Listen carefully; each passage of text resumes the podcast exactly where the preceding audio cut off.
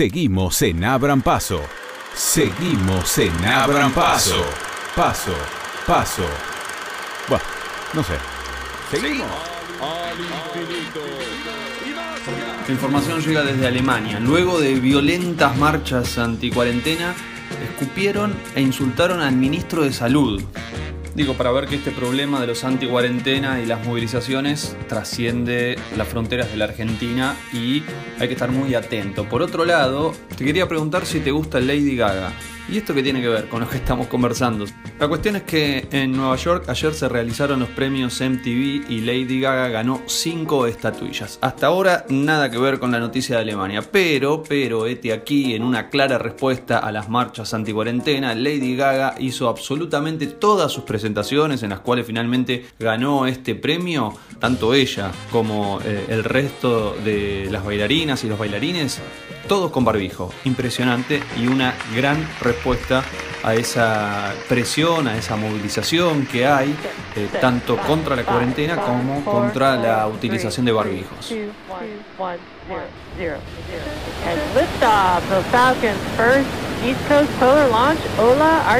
Así se lanzaba ayer el satélite argentino SAOCOM 1B, que fue lanzado desde una base en Estados Unidos, más precisamente en Cabo Cañaveral, en Florida, la base llamada Kennedy. Con este satélite se profundizarán los desarrollos agropecuarios y científicos. Tanto el presidente de la nación como el jefe de gabinete y otras autoridades saludaron y reivindicaron esta nueva misión que tiene que ver con un paso más en el desarrollo de la ciencia argentina. Hoy se anuncia el canje y las nuevas metas de la economía. Va a estar presente en la casa, en el Museo del Bicentenario, que queda en la Casa Rosada, tanto el presidente de la Nación, Alberto Fernández, como los gobernadores. Hay algunos ausentes por temas de transporte, desde la Patagonia Austral, la gobernadora de Santa Cruz, Alicia Kirchner, el gobernador de Tierra del Fuego, Gustavo Melella, anunciaron que no van a estar presentes. Tampoco Schiaretti eh, el gobernador de Córdoba, por distintas patologías que lo ubican como una persona en situación de riesgo frente a un posible contagio de coronavirus. Según fuentes oficiales, el canje llegará a una adhesión por encima del 90%. Esto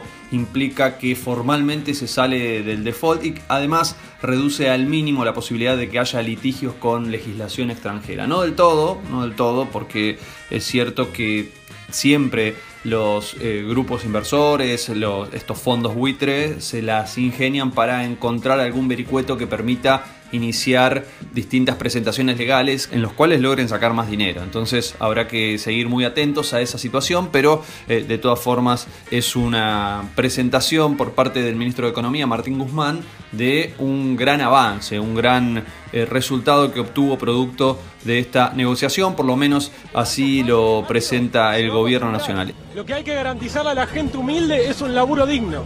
El laburo dignifica. ¿De qué vivís vos? Yo ahora, me, gracias a Dios que me estaban manteniendo la genia de mi abuela. Ah, bueno. ¿Cómo se llama tu abuela? Se llama María Florencia Boca.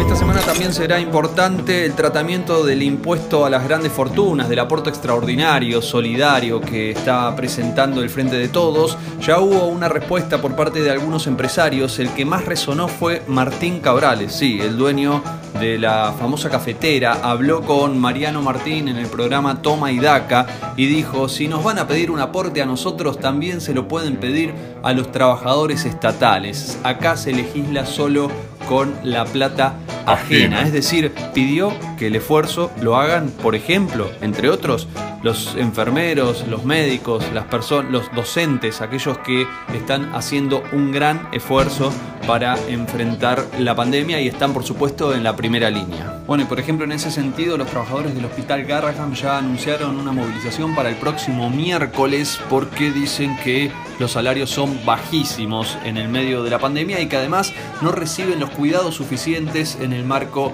del COVID-19. Una buena para nuestros bolsillos, el gobierno extendió hasta el 31 de octubre los precios máximos, por ende no deberían aumentar los alimentos y los productos de primera necesidad, por lo menos hasta el 31 de octubre.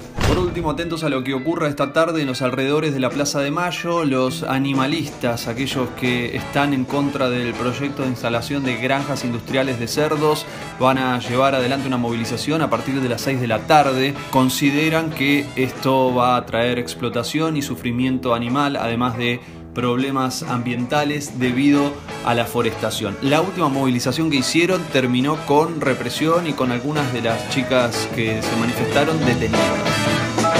Amigues, ha llegado el momento de despedirnos. Les queremos mandar un abrazo fuerte, fuerte. Les queremos pedir que se cuiden, que nos cuidemos entre todos.